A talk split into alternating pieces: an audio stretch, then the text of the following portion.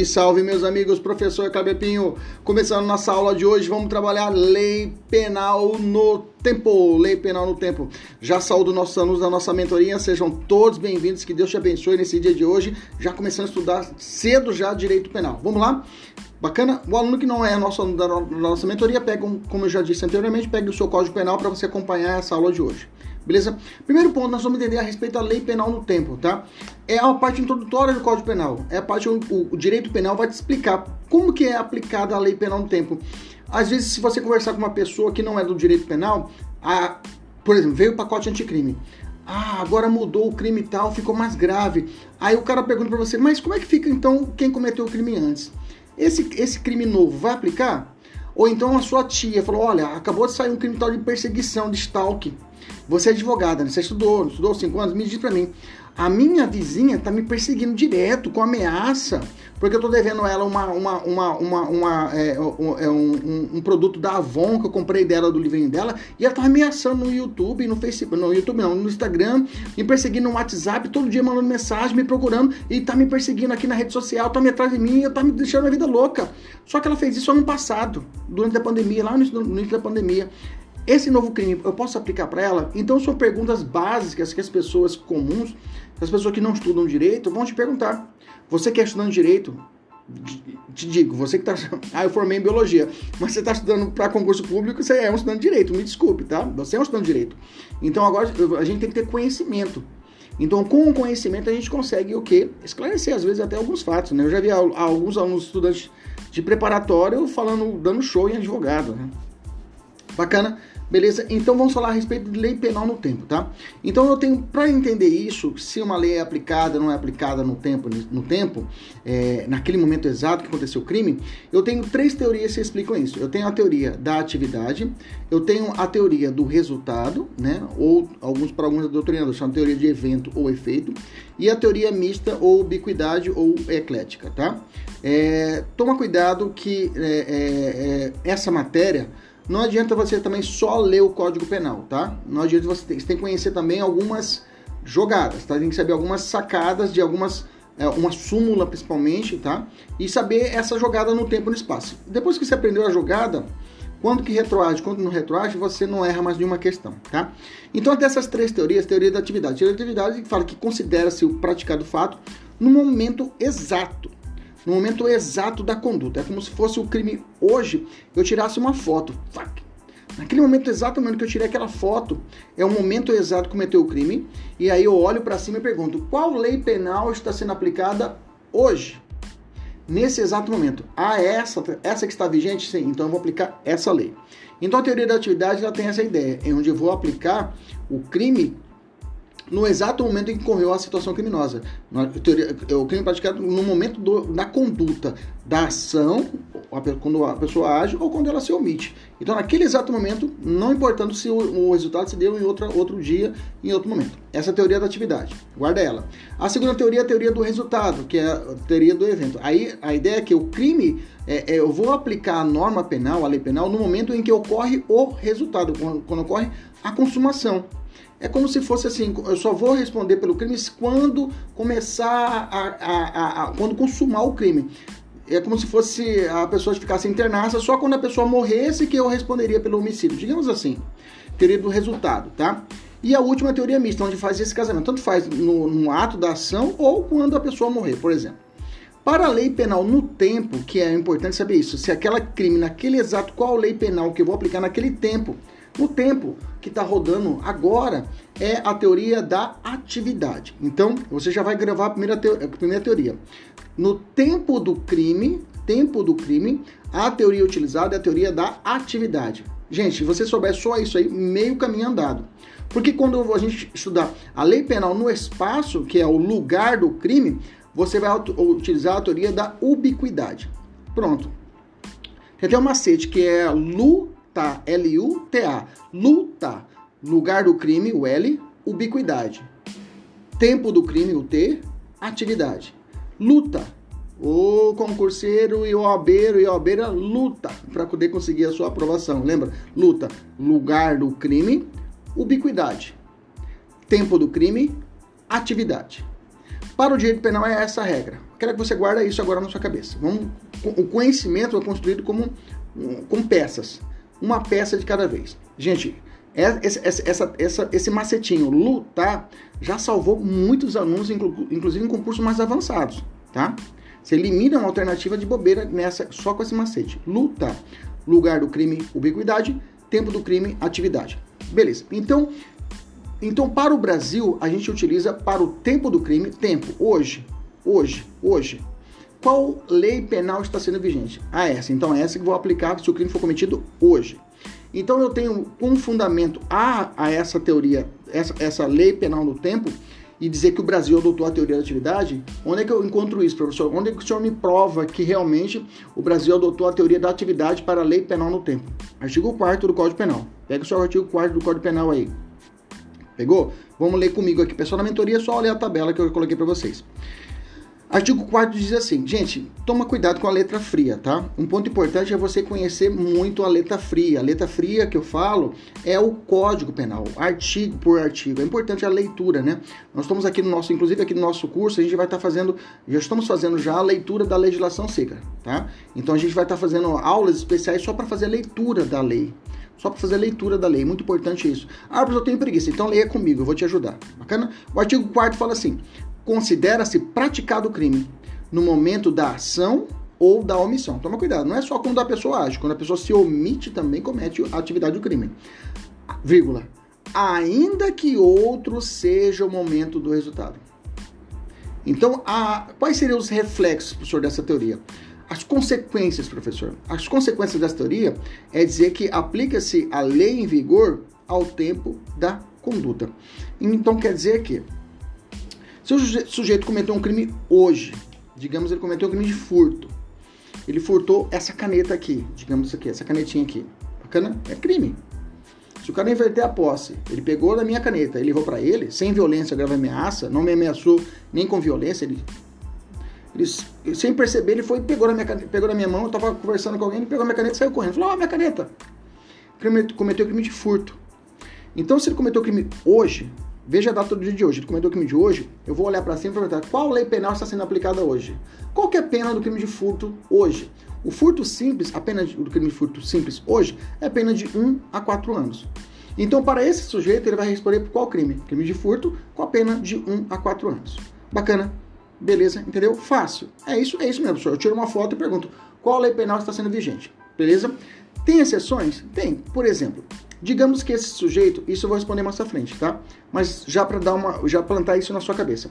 Se durante o processo, imaginamos ele tá, ele foi cometeu crime hoje, eu já enquadrei o tipo, esse enquadramento, tá? Esse enquadramento do fato que ele pegou a minha caneta. A norma, a lei penal é chamado, pode anotar, de subsunção. Você pode encontrar isso na prova. Sub bemudo junção, S U N C A cedilha T. Procura no Google aí. Subsunção. Subsunção é isso. Subsunção é o casamento do fato à lei. Quando eu faço esse casamento, a gente chama de subsunção. Também chamado de tipicidade formal. Anota, depois você vai saber, vai conversar, a gente vai falando mais, você vai entender o que significa isso. Significa isso. Subsunção ou tipicidade formal. Anota, só anota isso daí. A gente não vai aprofundar isso aqui agora, só para você saber que existem esses dois nominhos. Quando eu tenho um fato, eu tenho um crime, eu enquadro, eu faço chamado subsunção, também chamado tipicidade formal, tá bom? Só anota isso. Então, o primeiro ponto é esse. Mas digamos que o cara, esse sujeitinho que pegou minha caneta, durante o processo que ele está respondendo, ele vai responder um processo, ah, pode ser que isso aqui seja insignificante, né? E aí ele seja absorvido, mas vai ter um processo. Bacana? Imaginamos que ele está respondendo o processo, beleza? E durante o processo, vem uma nova lei e fala: olha, a partir de agora o crime de furto não vai ser mais de 1 a 4 anos, vai ser de 6 meses a 1 ano. Essa nova lei é melhor para ele? Sim ou não? Sim. Então, se a nova lei é melhor para ele, lá na frente, daqui uns seis meses, daqui um ano, daqui dois anos, daqui dez anos, se estiver respondendo no processo, essa lei será, vai, vai valer para ele. Professor, mas ele cometeu crime hoje, anos atrás, não tem problema.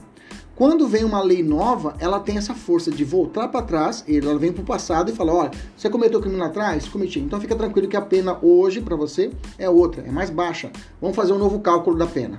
ok? Então guarda isso. Então a lei penal ela é aplicada no ato do fato criminoso, salvo se vier uma, uma nova lei que venha diminuir a pena ou te da, trazer para ele outro benefício que não seja diminuição da pena, seja o regime mais brando, alguma coisa que venha beneficiar o réu. Bacana? Esse é um entendimento, esse é a normativa brasileira tem, essa, tem essa, essa, essa seara. O Brasil segue esse raciocínio, tá? Um direito penal mínimo, tá? Então não fica bravo comigo, fica bravo com a lei, sistema penal. Bacana?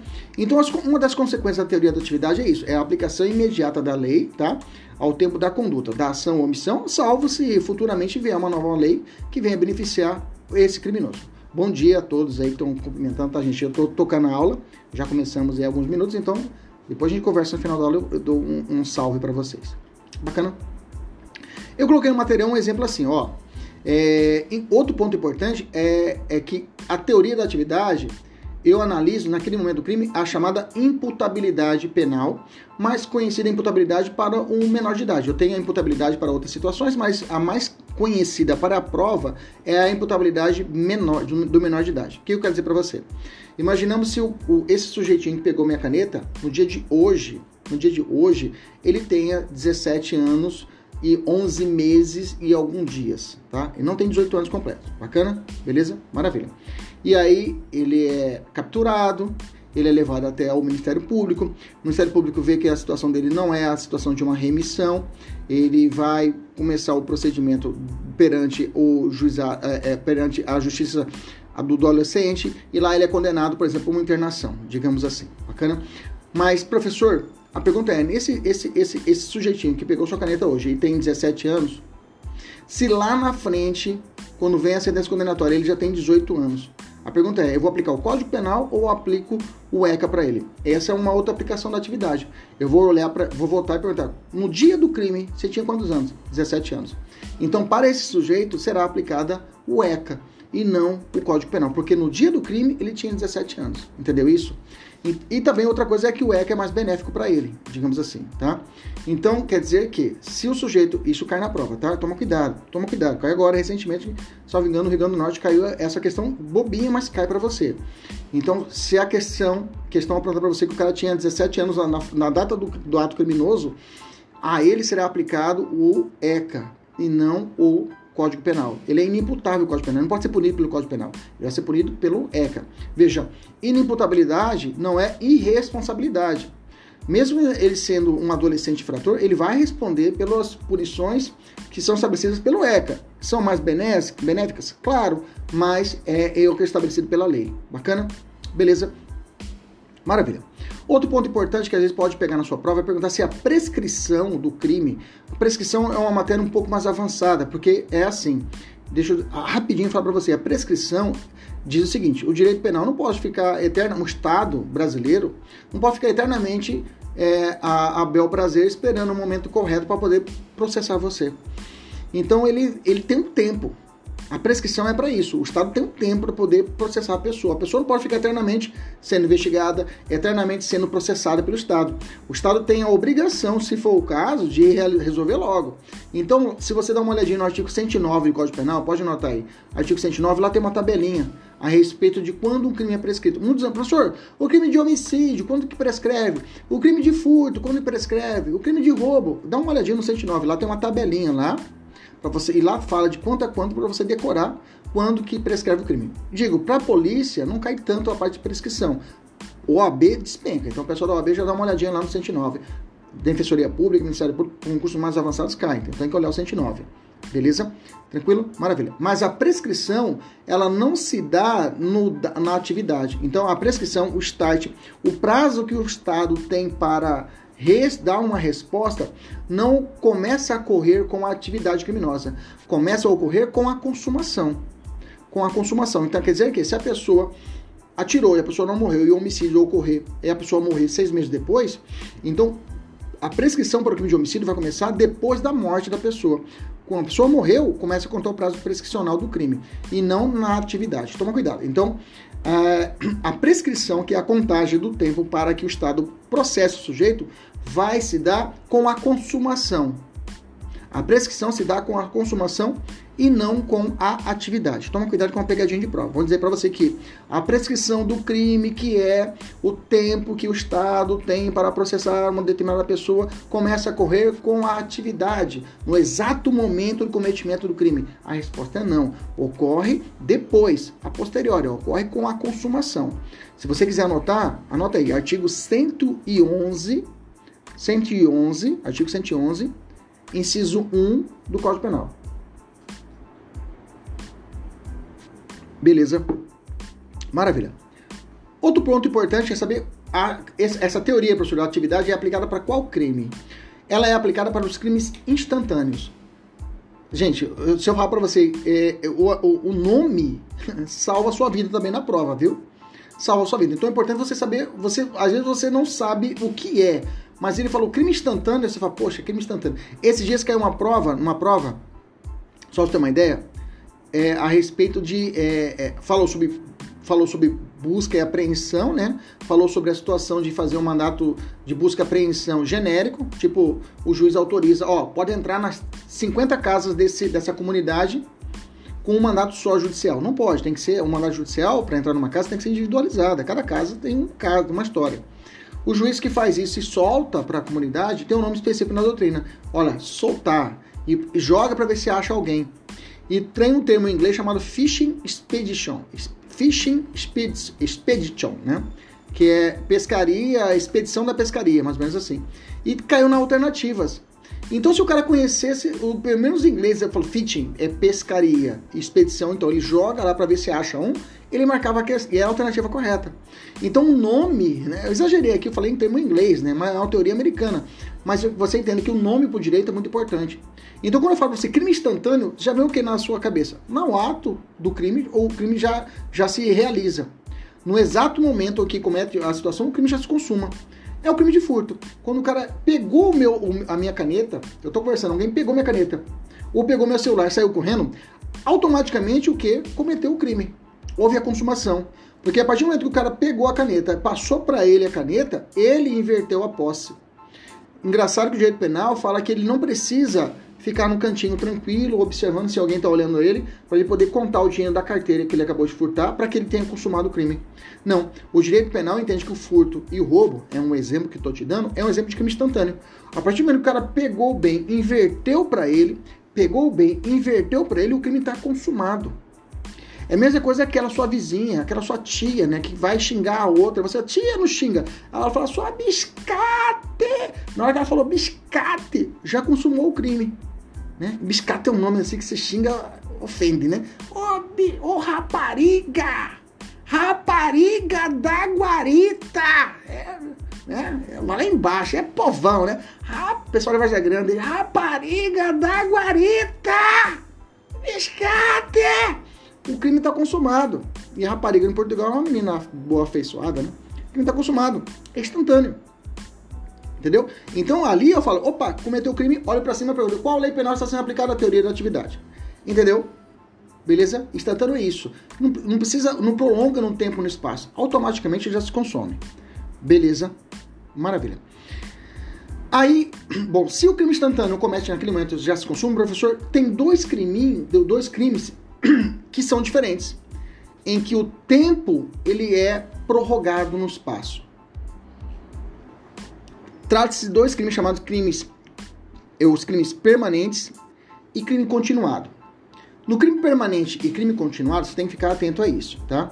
No crime permanente e crime continuado, eu não vou aplicar de imediato a teoria da atividade. Preste atenção. Preste atenção, tá? Se você está assistindo a gravação dessa aula, faça 10 flexões aí. Se você está assistindo ao vivo, dá uma beliscada aí, dá um tapa na cara aí, acorda aí, preste atenção aqui que eu vou dizer para você. Existe uma súmula, pode anotar. Súmula é um entendimento reiterado dos tribunais. O mais importante você conhecer, ela é igualzinho lei para prova, viu? Você conhecer a súmula e conhecer a lei, mesma coisa. A súmula 711 do STF, pode anotar no caderno. Súmula 711 do STF. Vou ler para vocês a súmula 711. Ela fala assim, ó: A lei penal mais grave aplica-se ao crime continuado ou ao crime permanente se a sua vigência é anterior antes, anterior a, ao encerramento, a cessação da continuidade ou de permanência. Bacana? Beleza? Então quer dizer que o crime, a, a, a, a, lei mais grave pode aplicar-se ao crime continuado e ao crime permanente de forma diferente. Deixa eu explicar. Eu disse para vocês se o cara cometeu crime hoje, eu aplico a lei penal hoje. Bacana? Bacana. Mas eu tenho uma exceção e é a primeira exceção que eu digo para vocês que é o crime permanente e o crime continuado. O crime permanente, qual a diferença do crime permanente e crime continuado? O crime permanente, eu vou ler para vocês, é aquele cujo momento consumativo se prolonga no tempo de acordo com a vontade do criminoso. Ele continua no tempo de acordo com a sua vontade. Ele domina se aquele crime vai continuar ou não vai continuar. Ele domina, ele sabe, ele, se ele quiser parar, ele para. Ele tem esse domínio, tá? De modo que o agente tem o um domínio, tem o um controle sobre o momento da consumação do crime. Esse é o crime permanente. Já vou te dar um exemplo para você. Vou ler o que eu coloquei de exemplo pro pessoal da, da mentoria.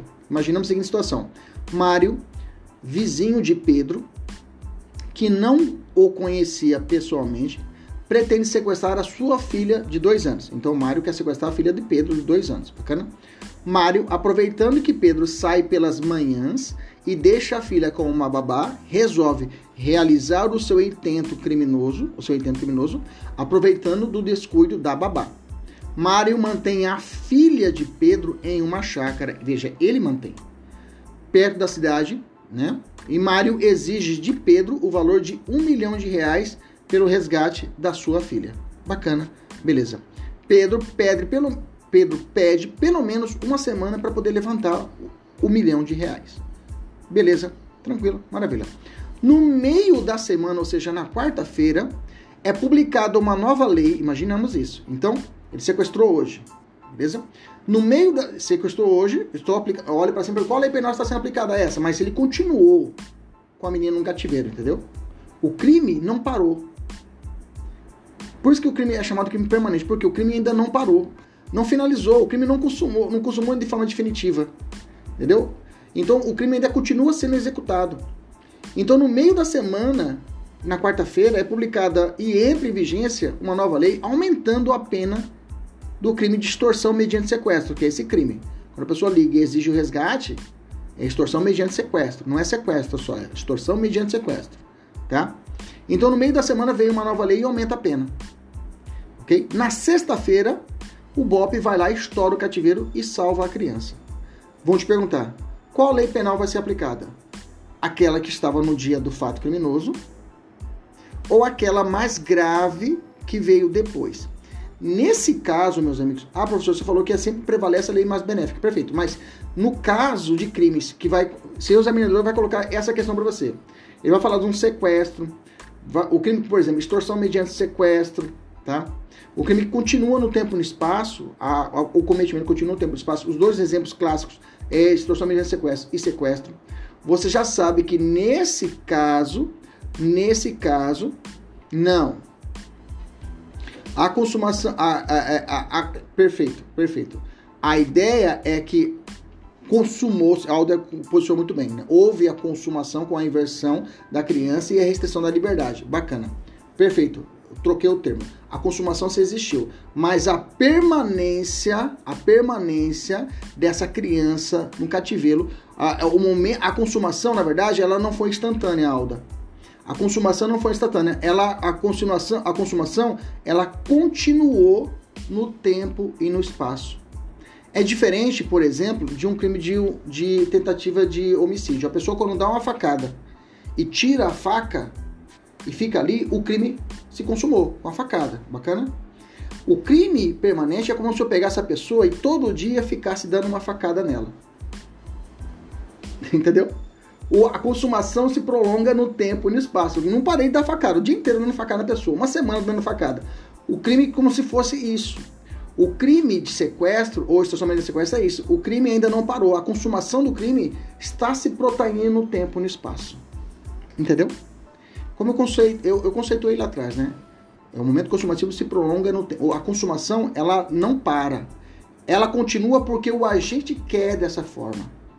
Bacana? Entendeu? O agente quer dessa forma. E o sequestro, extorsão de sequestro é isso. O momento da consumação não cessou ainda. Só cessa quando ocorre a libertação da criança. Aí naquele exato momento, quando libertou a criança, ali eu pergunto, qual lei penal está sendo aplicada hoje? Quando cessa, é como se fosse o dia do furto. Quando olho para essa pergunta, é quando cessa a consumação do crime. Cessou a consumação do crime, aí eu pergunto, qual lei penal está sendo aplicada hoje? Ah, essa lei penal é mais grave, então eu aplico a lei penal mais grave. Entendemos isso? Pessoal, além da aula, tem mais alguma pergunta? Pode perguntar.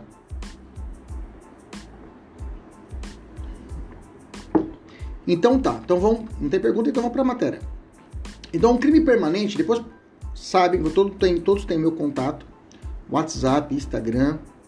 Se você não me acha é porque você não tem internet ou você, por favor, né? Mora num, num lugar muito afastado, uma gruta, né? Se tiver meia internet, você consegue me achar.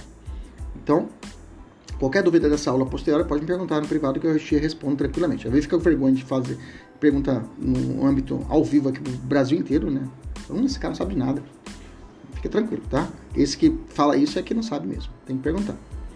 Bacana, beleza? Entendeu? Então eu tenho que o crime permanente é exceção à regra. O momento consumativo do crime, ele vai rodando no tempo e no espaço. Ele vai rodando no tempo e no espaço. Quando cessa, e a questão eu falei isso para você, vai dizer o seguinte, ó, no dia que ele sequestrou a criança, a pena era menor. No dia que cessou a liberdade, a pena é maior. Qual vai ser aplicada? Eu ir para cá. Cessou a liberdade é como se fosse a atividade hoje. Olha para cima e pergunta: qual lei penal está sendo aplicada hoje? Ah, é a mais grave. É essa vai ser aplicada. Eu esqueço o início e vou para o fim. É como se aqui fosse a atividade. É como se fosse um crime instantâneo, a facada fosse aqui mesmo, nesse momento. Me dá um joinha se você entendeu isso aqui para mim agora, para mim poder continuar. Esse é o crime continuado, tá? Uma coisa importante é que veja o seguinte, ó. Sequestrou, Olha meu dedo aqui, olha meu dedo, olha meu dedo, ó. Sequestrou. Tá andando, andando, andando, andando. Aí aqui no meio do caminho, lei mais grave desse crime. Andou, andou, andou, andou, andou. Cessou a liberdade. O BOP foi lá na, na casa do sujeito. Bacana? Três momentos. Sequestro. Apareceu a lei mais grave aqui no meio. Você vai desenhar isso na prova. E depois, cessou a liberdade. Bacana? Beleza? Quando você vê esse desenho na prova, ele vai falar, ele, você já sabe que vai aplicar a súmula 711. Nesse caso, qual lei penal vai ser aplicada? Eu esqueço esse momento inicial, eu vejo que mudou a lei, daqui para frente vem uma lei mais grave, eu aplico essa lei mais grave, porque ela é antes. A lei mais grave veio antes da cessação da liberdade, aliás, da cessação do fim da continuação, no fim da permanência. Cessou aqui.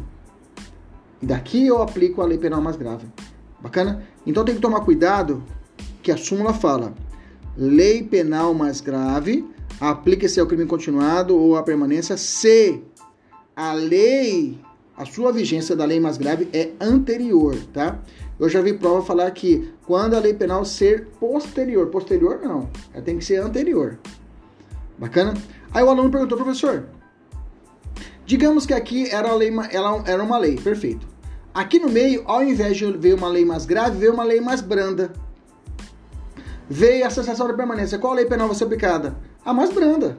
Porque eu vou, eu vou fazer a tangência, ela vai valer daqui para frente. No meio do caminho, daqui para frente já tem efeito.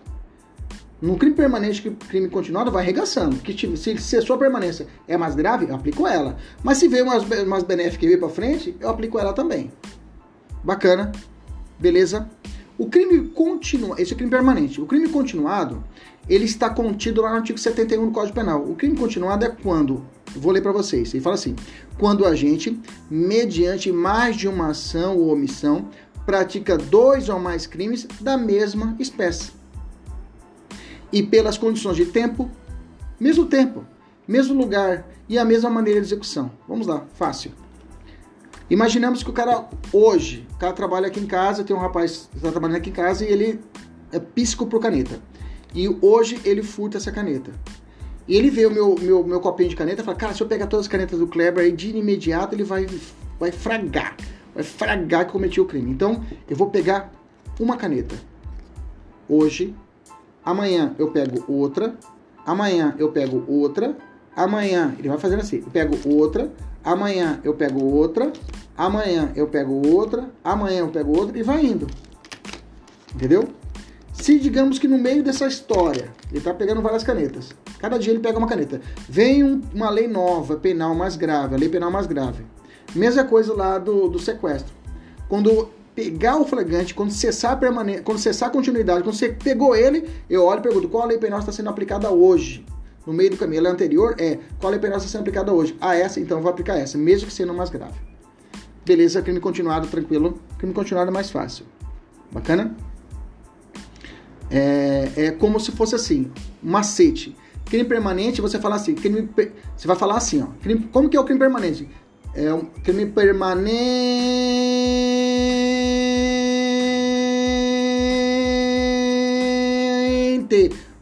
consumação. Esse é o crime permanente. Você fala consumação. Veja, não acabei de falar. Consumação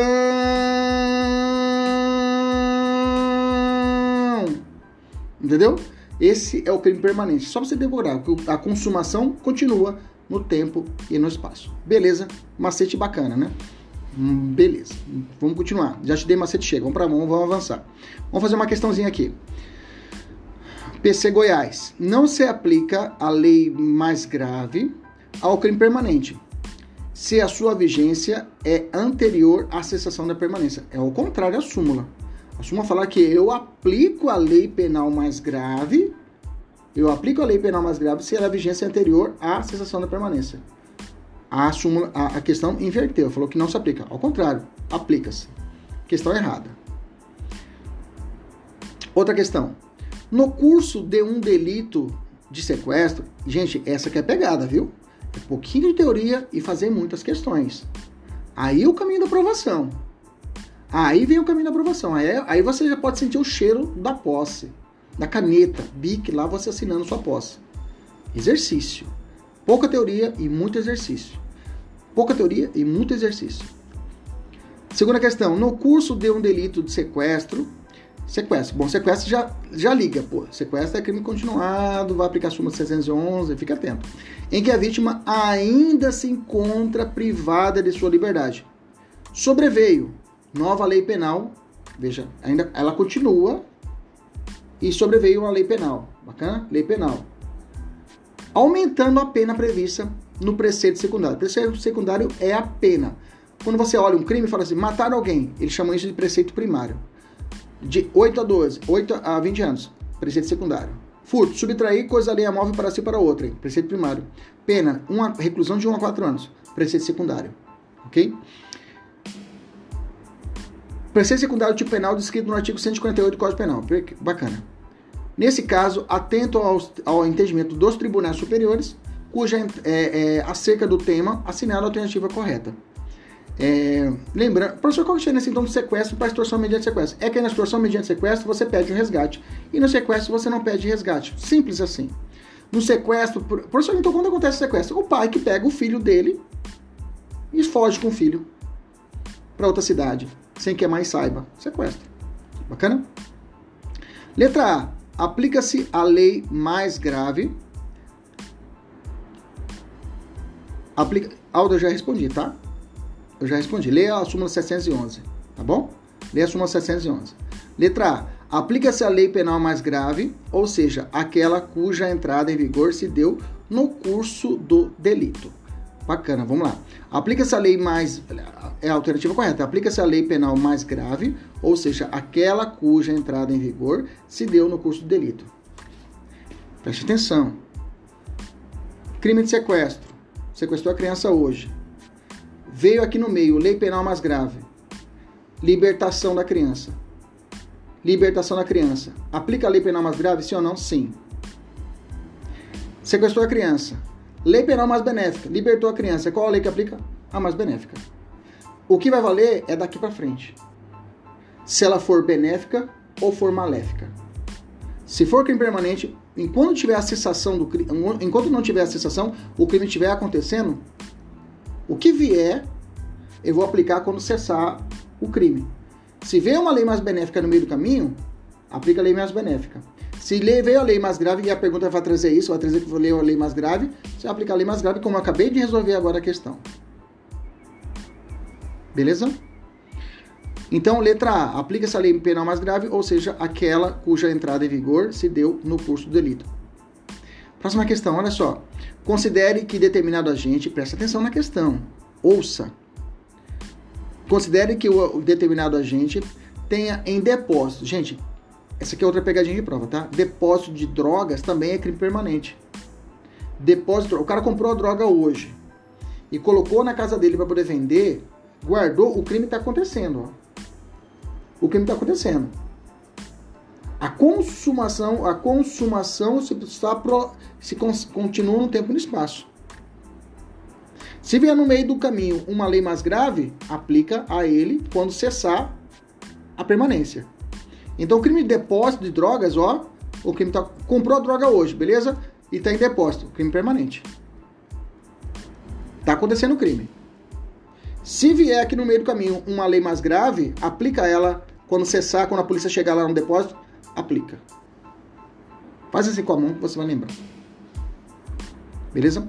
E aí continua a questão. Considere que determinado agente tem em depósito durante o período de um ano 300 kg de cocaína, Considere que durante o referido período tenha entrado em vigor uma nova lei elevando a pena relativa ao crime de tráfico de entorpecentes.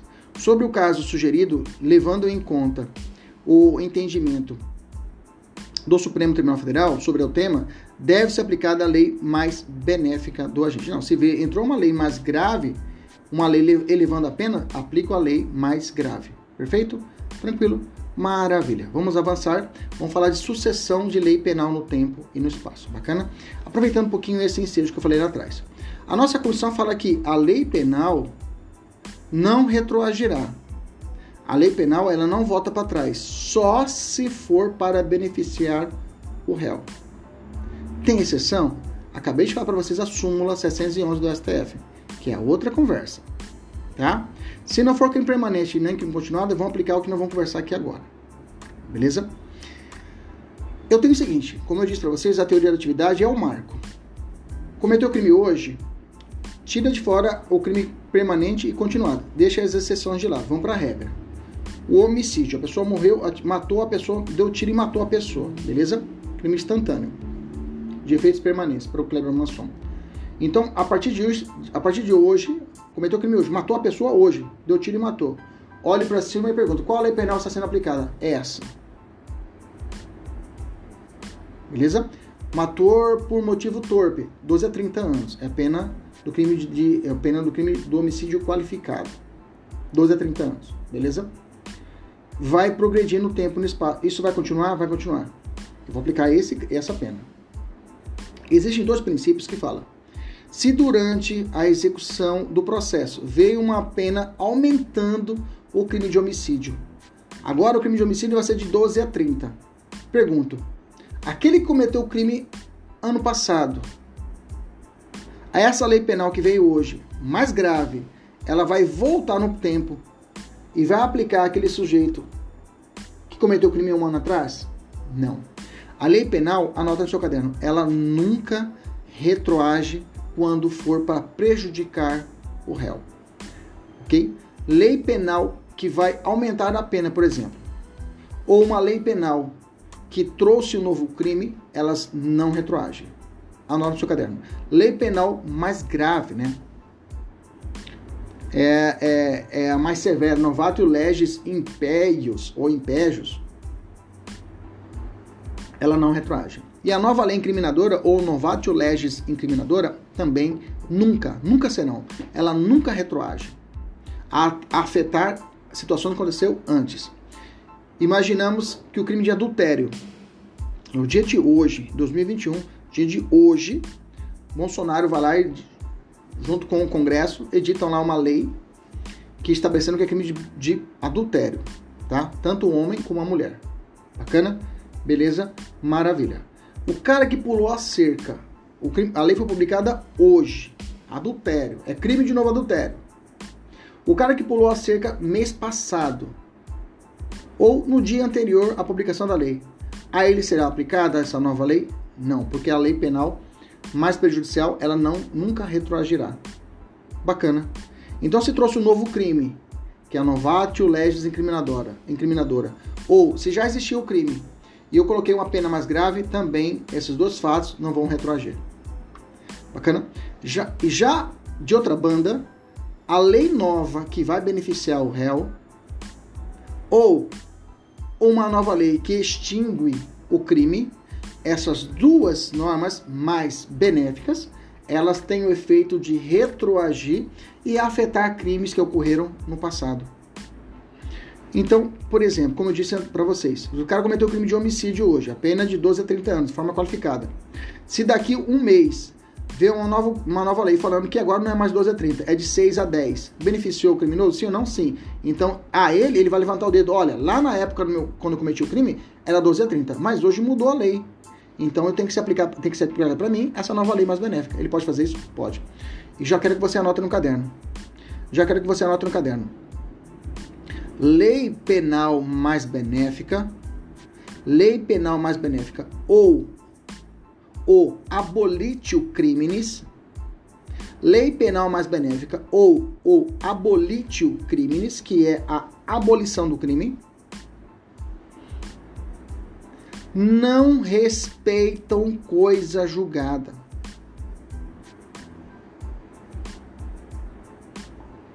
Repetindo, a nova lei mais benéfica que melhorou a pena. Por exemplo, eu gosto da exemplo da pena que é mais factível para você entender. Ou a abolição do crime. Vem uma lei hoje e fala, tá tudo legalizado, não existe mais droga no Brasil. Não existe mais nenhum crime, nenhum crime de, a lei de droga é totalmente revogada. Todos aqueles que cometeram crime, grande parte do, do público carcerário, no dia seguinte estão à solta, dando aula no YouTube de mentoria para concursos públicos de direito penal. Não eu, né? Mas tô falando os caras que vão ficar livres, né? Os caras não sabem tudo de pena, você vai lá perguntar pro cara que sabe tudo de pena, né? Quer dar aula para você de pena, execução de pena, vai dar aula de execução penal para você. Bacana, entendeu? Então, efeitos, retroatividades, eles vêm, são devastadores, ele liberta todo mundo. Bacana? Beleza? Maravilha. Então quer dizer que, mesmo se o cara já estiver cumprindo pena, professor, cuidado, sempre coloque isso na prova. O cara está cumprindo pena, vem a norma mais benéfica. Primeiro, quem vai aplicar para ele essa pena? É o juiz da execução. Se for muito técnico, às vezes é cálculo aritmético, abaixar a pena, o juiz da execução, que é o juiz responsável para essa para tomar conta do processo, ele tem autonomia para poder baixar a pena. Agora, se for necessário realmente mudar é um conjunto mais complexo, aí tem que entrar com uma ação rescisória para poder pedir esse benefício, tá bom? Então a lei mais benéfica, ou eu posso pedir diretamente para o juiz da execução, que é o cara que está tomando conta, o cara está lá no presídio, é o juiz da execução que toma conta, tá? Mas agora, se caso, se caso, tá? É, é, é, é, se for uma, uma questão mais complexa, aí eu vou aplicar o que? Eu vou usar, utilizar a chamada ação rescisória. Bacana, beleza, maravilha.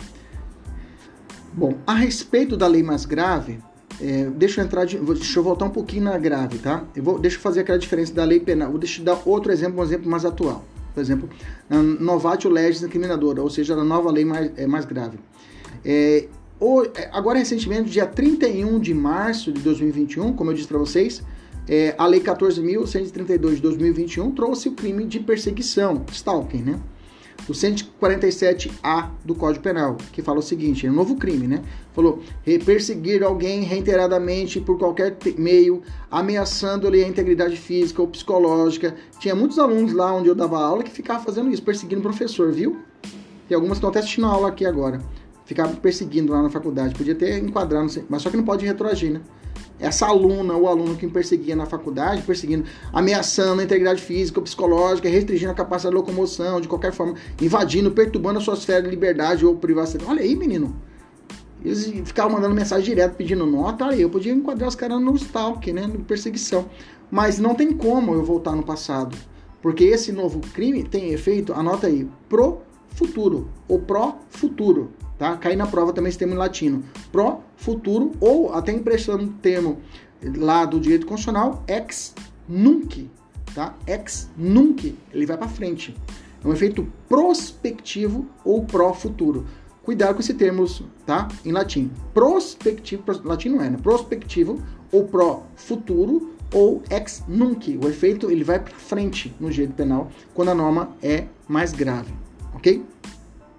E outro exemplo, por exemplo, uma, essa é a nova lei mais grave. A nova lei que aumentou mais, mais prejudicial, mais severa, que é a Novatio Legis Impejus, ou Lex Gravitior, né?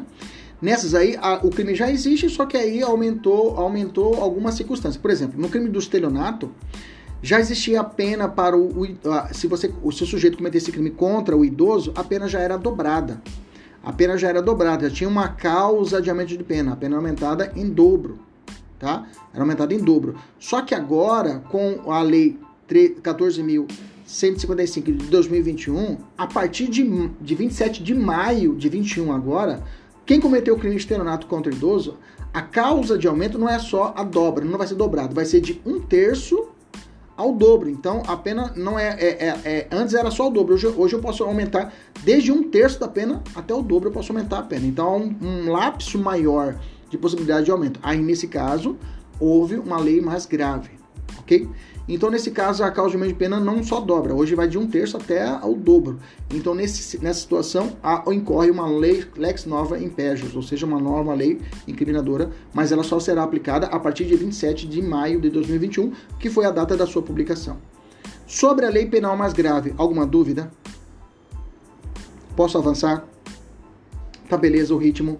Áudio tá ok, tá tudo ok, beleza? A imagem tá ok, o som tá ok, o professor tá ok. Bacana, vamos continuar. Eu quero bater antes de uma hora a gente finalizar a aula. Perguntinha: o princípio da irretroatividade da lei penal mais, grovas, mais gravosa se aplica à jurisprudência? Ou seja, é, jurisprudência, gente, é, ela pode retroagir para prejudicar a vida do sujeito? Pode ou não pode? Uma jurisprudência, não falei a lei, tá? Pode, tá? Quer ver um exemplo? que eu quero dizer para você? A jurisprudência, o que é a jurisprudência? São as decisões reiteradas dos tribunais. Pode ter uma súmula nova. Por exemplo, né? Teve, é, aqui no Brasil, teve uma súmula que falou o seguinte, ó. É, que era, imaginamos que o, cara, o cidadão, ele tá brigando com a esposa dele, ok? E aí ele deu um, um arranhão no rosto dela um pequeno arranhão no rosto da esposa. Bacana? Leve, lesão corporal leve. Bacana?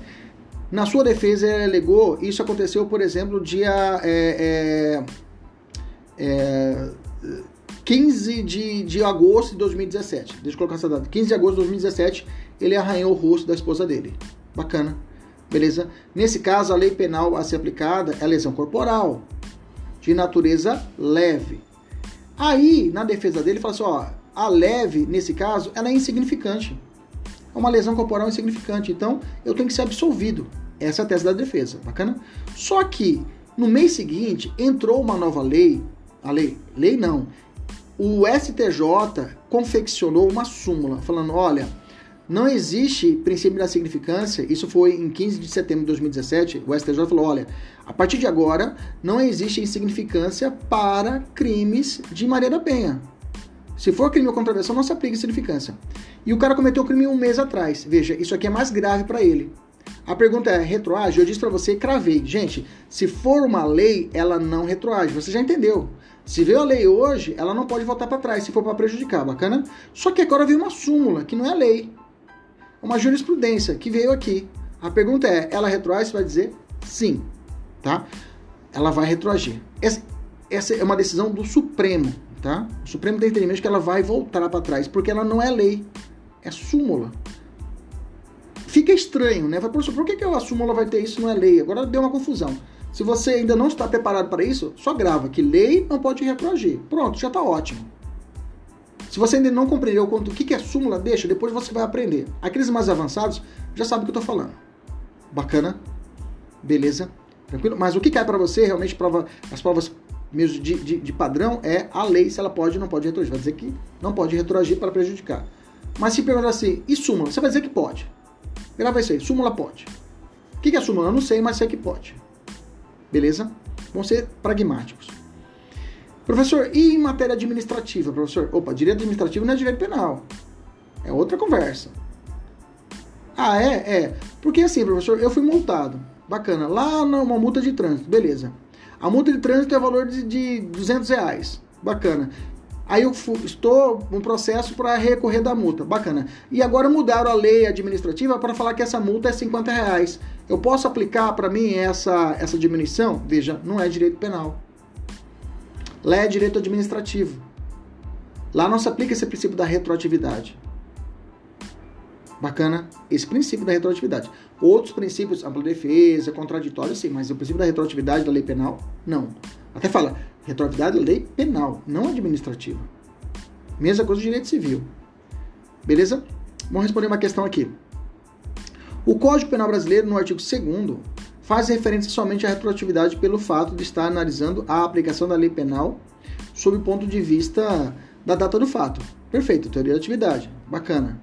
Artigo 4 teoria da atividade, mas realmente a lei penal fala isso, né? A lei, a lei penal fala a lei penal não retroagirá, salvo para beneficiar o réu. Perfeito. A questão até agora está correta. Continua. Dessa maneira, ou se aplica o princípio regra, tempus regis acto, é verdade. Quando acontece o fato criminoso, eu aplico o, o, o lembra que eu disse para você, olho para cima e falo qual crime, qual lei está sendo aplicada nesse momento. Eles chamam isso, essa manobrinha de olhar para cima e voltar, que, que o tempo rege o ato. Exatamente, o tempo hoje vai reger o ato. E aí eles falam isso em latim. Tempus regit actum. Ou seja, professor, muito termo latino, mas são poucos termos latinos que a gente conhece. Mas você vai anotando, você vai mapeando. Quando você vê de novo, você já não vai errar mais. Então quer dizer que o princípio da atividade realmente aplica o tempus regi actum, ou seja, o tempo do crime é o que cometeu hoje, na data da ação ou omissão, fora as exceções que eu já disse para você, tá? Se for o mais benéfico, ou se aplica a lei posterior, se for mais benigna retroatividade. Perfeito. A alternativa está correta, tá? Tá certo. É isso mesmo que o direito penal fala. Quando você acertar uma questão, outro macete, tá? Acertou, beleza. Se você errou, essa questão, você pode copiar ela, ou então, se tiver material, você copia no banco do caderno de erros, tá? Eu chamo caderno de erros. Você pega essa questão e joga lá. Aí depois você fala, ah, essas aqui eu errei, deixei errado. Aí você vai olhar depois e falar, aqui, qual que eu errei? Essa, essa. Eu chamo caderno de erro. Você vai jogando no caderno de erro que essas questões que você errou, tá? Bacana. Falamos da lei mais graves, vamos falar da lei, lei mais benéficas, tá? Aí eu tenho duas. A nova lei mais benéfica, tá? Que trouxe uma nova lei. A lei já existia e trouxe um benefício agora. Ou o abolitio crimes, tá? A nova lei mais benéfica, é, a Novatio Legis in Melos, tá? é, deixou melhor dizendo, é, é, é, ela, ela, já existia esse crime e veio uma nova lei e beneficiou o sujeito, tá? E essa nova lei, você sabe, se veio para beneficiar, você já sabe, ela retroage para atingir o sujeito, mesmo que ele esteja cumprindo pena. Então, o, qual, qual, é a base normativa? De onde eu tirei isso? Artigo 9 da Convenção Interamericana de Direitos Humanos, tá? Pessoal da polícia, pessoal da OAB, pessoal da Defensoria Pública, hoje não tem onde correr, tá? tem que conhecer essas, esses, essa Convenção Interamericana de Direitos Humanos, tá? Já deixa separadinho. Gente, tudo que eu for falando para você, vai anotando, viu? Vai anotando. A Convenção Americana de Direitos Humanos, você deixa ela guardadinha do lado, que você vai utilizar ela quando tiver estudando direito constitucional comigo, tá? Mas o direito penal, se você precisar de uma dissertativa, se cair uma retroatividade da lei penal, de onde você vai baixar? Você tem que escrever artigo 9 da Convenção Americana de Direitos Humanos, tará. Se você, se você menciona na prova de polícia, digamos, de investigador, a Convenção Americana de Direitos Humanos, depois se você pegar o extrato da sua prova, você vai ver que ficou manchada a prova, o extrato, né? O scanner da prova tá manchada a prova. Por quê? O examinador viu, ele vai chorar, uma lágrima vai correr do olho dele, do olho dele direito e vai cair em cima da sua prova. Vai falar, puta que pariu. O cara citou a Convenção Interamericana. O cara vai falar, cara, que Cara, que aluno do cacete. O cara é foda, hein, cara. Isso te dá um norte. Você vai, você fala que você, você sai da casinha. Você fala pro examinador que não existe só o direito brasileiro. Existem normas internacionais que o Brasil tem que responder. Fala, cara, esse cara é monstro. Eu quero esse cara para mim aqui na corporação. Eu quero esse cara aqui, no, aqui na, na defensoria. Eu quero essa pessoa aqui no, na, no Ministério Público. Eu quero essa pessoa aqui na OAB. Porque o cara tá acima, tá fora da casinha. Bacana?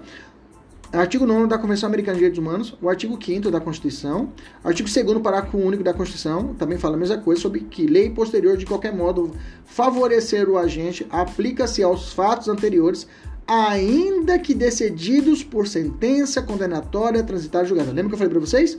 A lei mais benéfica ou abolitio criminis não respeita coisa julgada. Tem dois efeitos, tá? A lei mais benéfica, lato senso, que eu estou dizendo dessas duas espécies, que é a lei penal mais benéfica ou o abolitio criminis, tem dois efeitos. Aliás, tem um efeito chamado extrativo.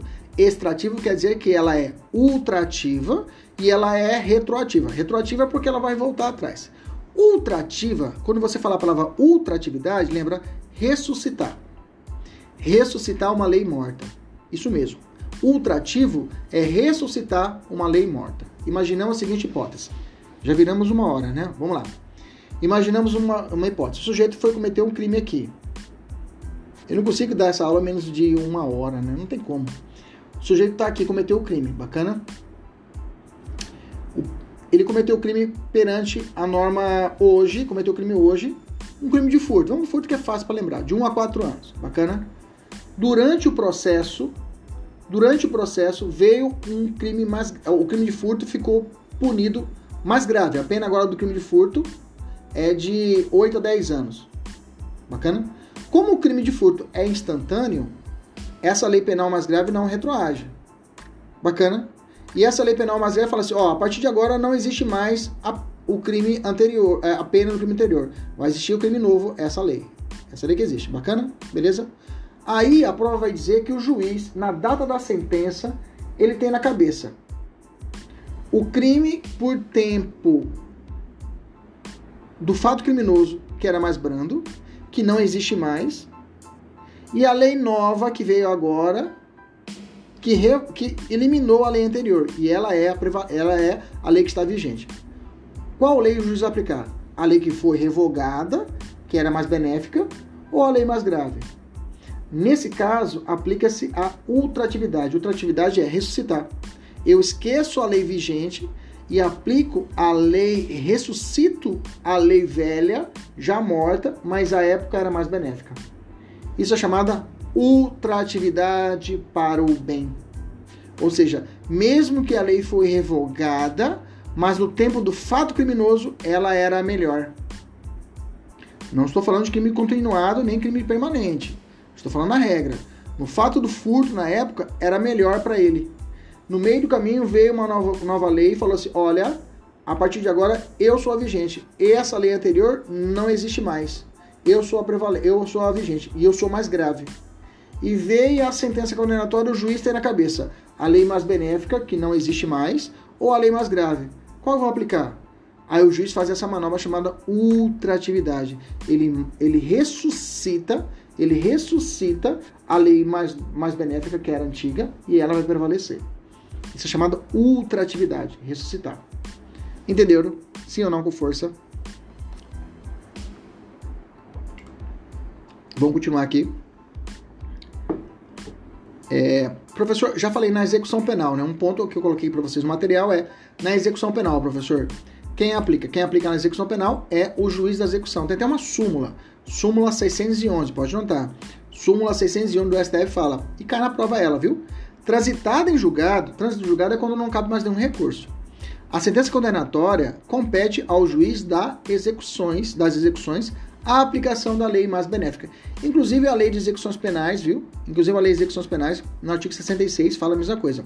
Compete ao juiz da execução aplicar aos casos, aos, ao, inciso primeiro, aplicar aos casos julgados lei posterior que, de qualquer modo, favorecer o condenado. Bacana?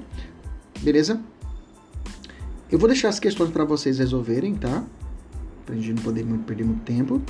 E deixa eu falar já do abolitio crimes, para não ficar muito extensa essa aula. O abolitio crimes também está nesse grupo chamado Lei Penal Mais Benéfica. O abolitio crimes, o abolitio crimes é quando, até o nome fala, abolitio, é a abolição do crime. É quando o crime deixa de existir. Onde é que está escrito isso, professor? Lá no artigo 50, ah, artigo 2 do Código Penal, na primeira parte. Ninguém pode ser punido por fato que lei posterior deixa de considerar crime. Artigo 2 vírgula, cessando em virtude dela a execução e os efeitos penais da sentença condenatória. Veja a lei fala, o que cessa é efeito penal. Se vem uma sentença condenatória e determina para o sujeito não só a pena, e pode ser isso. O cara matou o pai de família. O juiz condenou ele a, a reclusão, a pena privativa de liberdade. E além, de, além disso, condenou a ele a ter que indenizar a família. O juiz determinou. E pode, pode, professor, pode. Condenar a indenização. A média de indenização o juiz pode determinar. Nesse caso, esse aqui é um efeito civil. Esse aqui é um efeito penal. Se vier o abolite o crime, falando que não existe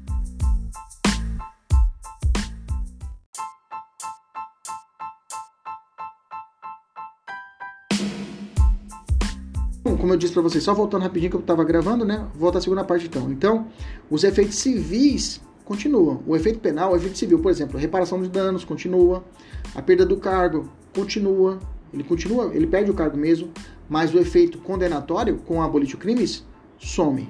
Bacana? Cuidado. Existe, agora eu vou, eu vou aumentar o nível da aula, tá? Vem comigo. Vou aumentar o nível, já estamos encerrando a nossa aula de hoje. O abolitio crimes você não pode confundir com o princípio da continuidade típico normativo ou o princípio da continuidade típica ou o princípio da continuidade típico normativa. O que, que é isso? Quando ocorre a abolição do crime, tem que ser para valer. Não pode ser revogado somente formalmente o crime, tem que ser revogado formal e material. Professor, eu não sei esse negócio de formal material. Só escreva então que para que ocorra o abolite crime pleno, tem que ser, existir a revogação formal e material do crime. Deixa eu te explicar. Porque se não acontecer a revogação, só acontecer a revogação do crime formalmente, pode ser que os elementos desse crime eles desapareçam em um artigo e reapareçam em outro artigo. Deixa eu te explicar, calma, vou te explicar com toda tranquilidade. Por exemplo, eu vou usar o exemplo clássico do artigo, do, é, do artigo 213 do estupro. Tá? Antes de 2009, tá? De 2009, existiam dois crimes que eram bem claros. Que quando o sujeito tivesse conjunção carnal, pênis na vagina, pênis na vagina era considerado estupro. Se o sujeito tivesse penetração ou qualquer outro ato libidinoso que não fosse pênis na vagina, que não fosse pênis na vagina, você entendeu o que eu estou dizendo, né? Que não fosse pênis na vagina, era considerado é, atentado violento ao pudor. Eram dois crimes. Bacana? Beleza? Maravilha. Em 2009, o crime de atentado violento ao pudor ele foi revogado formalmente, não existe mais. Mas os elementos desse crime foram anexados ao crime do estupro. Então, antes existia uma divisão. Por exemplo, o homem não era estuprado, porque se tivesse um coito anal com um homem, era atentado violento ao pudor. Se o cara fizesse uma felação sexual com a vítima, era atentado violento ao pudor. Agora, se tivesse. Então, a vítima do estupro era só a mulher. Você está comigo? Beleza? A partir de 2009, esse crime de atentado violento ao pudor não existe mais, viu, gente? Ah, isso é atentado violento. Ah, o cara tá com. Tá, o cara tá com o pinto de fora mijando aqui, né? O pessoal fala.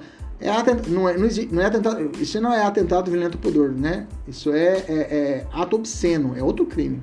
Não misture as coisas, tá? Então o atentado violento ao pudor não existe mais.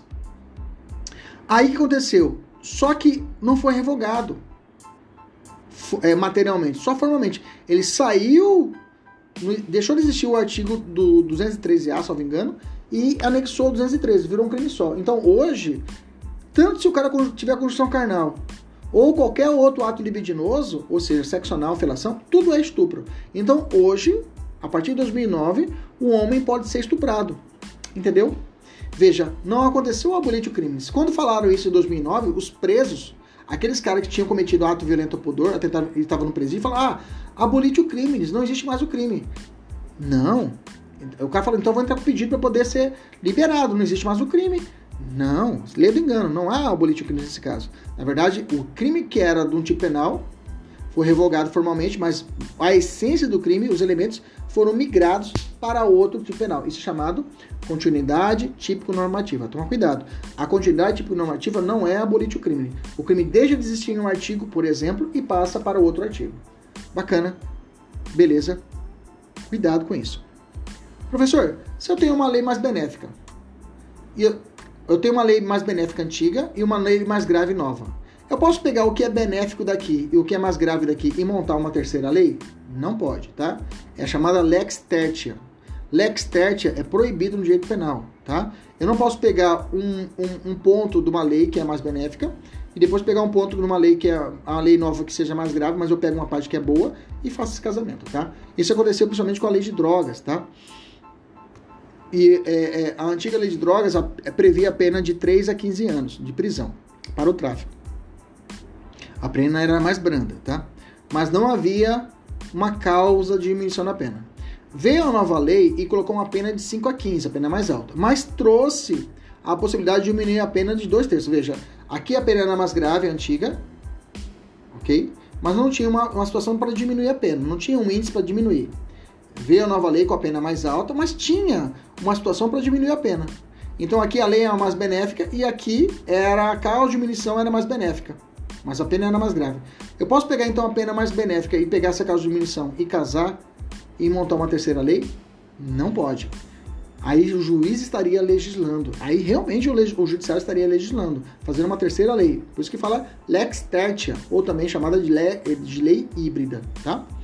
Onde é que está isso? Pode olhar, súmula 501 do STJ. Pode anotar, súmula 501 do STJ.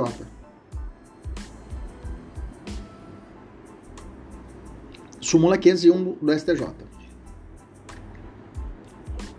Ok? Beleza? Bacana? Vencemos. Mais um ponto importante a respeito do vacatio legis, cuidado, tá? Isso cai na última prova da PJC Mato Grosso.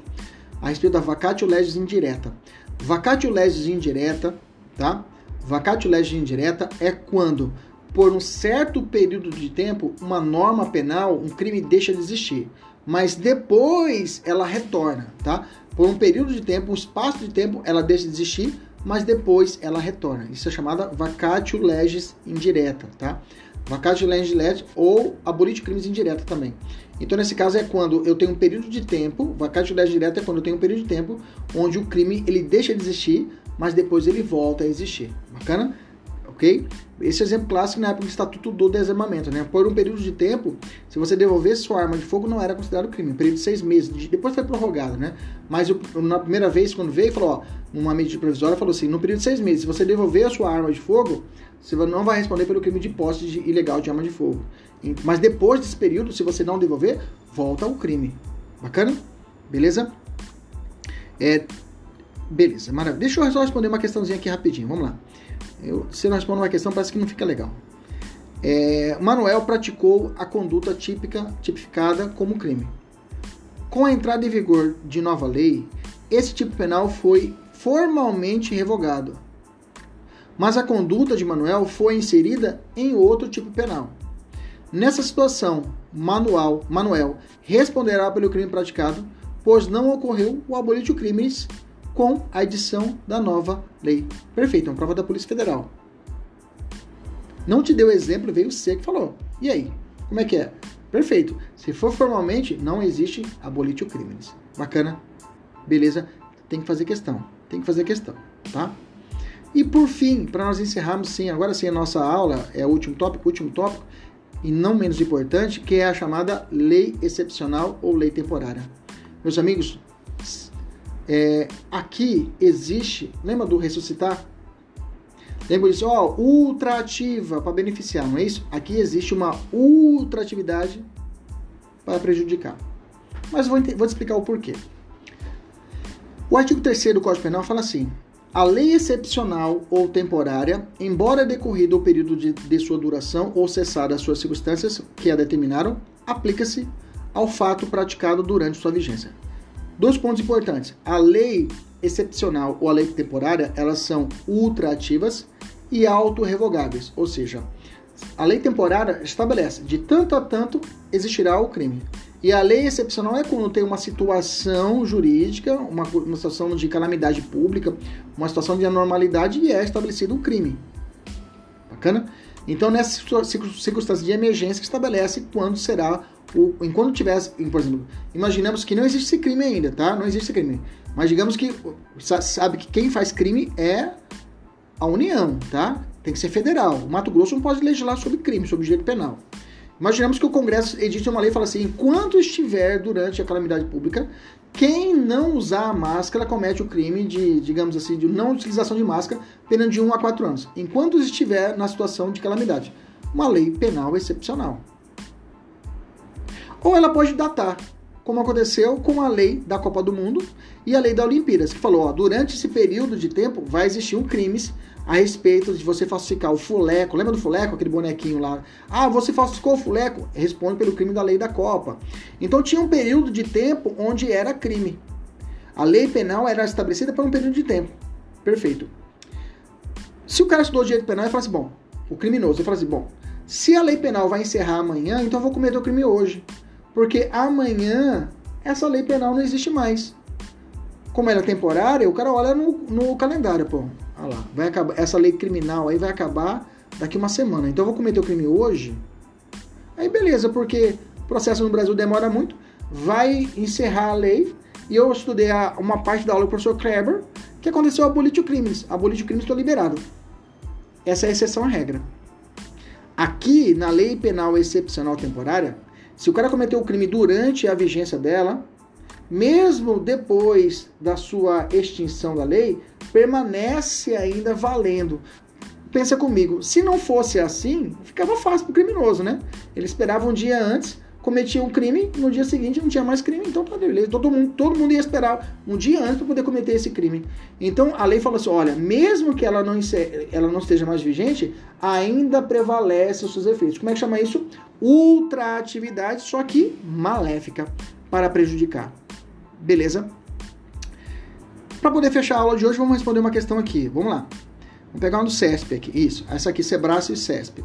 De acordo com o que dispõe o Código Penal acerca da lei excepcional ou a lei, a lei temporária, a conduta de um comerciante que tenha criminalmente transgredido os preços estipulados em tabela fixada por órgão do Poder Executivo deve ser avaliada pelo juiz com base na tabela vigente por tempo da transgressão no tempo do período em que ele, ele cometeu, porquanto constitui completo, complemento da norma penal em branco com efeito ultrativo. Perfeito. Então quer dizer que se o cara, digamos que foi feita uma tabela, falou, gente, durante a pandemia não pode aumentar o preço da gasolina, imaginamos isso. Bacana? O cara, o dono da, do posto de gasolina aumentou. Não existe mais a lei. Ele está sendo julgado.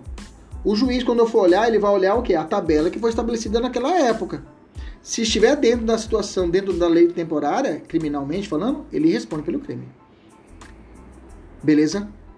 Tranquilo? Maravilha. Aí vou deixar outras questões para o pessoal responder. E aí a gente já, já valeu. Valeu, valeu a aula de hoje. Bacana? Pessoal da mentoria tem, depois da aula de hoje, tem aqui 20 questões, tá? 20 questões para poder responder dessa aula de hoje. Essa é a pegada da mentoria. O aluno assiste a aula, toda a aula comigo aqui, uma hora e 18 depois agora ele tem, ele tem 20 questões que ele tem que fazer, que são questões difíceis, médias, médias e, e, e fáceis. E aí ele vai, vai preencher o simulado. O finalzinho tem um gabaritinho, ele preenche o gabarito e me manda via foto para que eu possa controlar se ele fez ou não fez o dever do lar. Beleza? Um abraço aí, até a próxima. Tchau, tchau. Pessoal do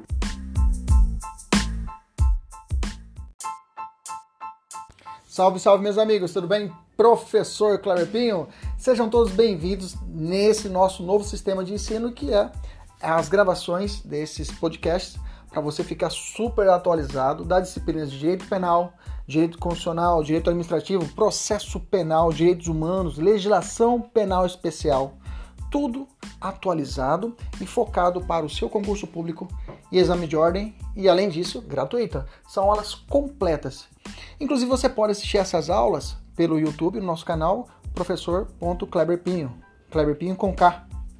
Fique à vontade, compartilhe, curta, nos ajude a engrandecer ainda mais o nosso canal. Um abraço, até mais, tchau, tchau!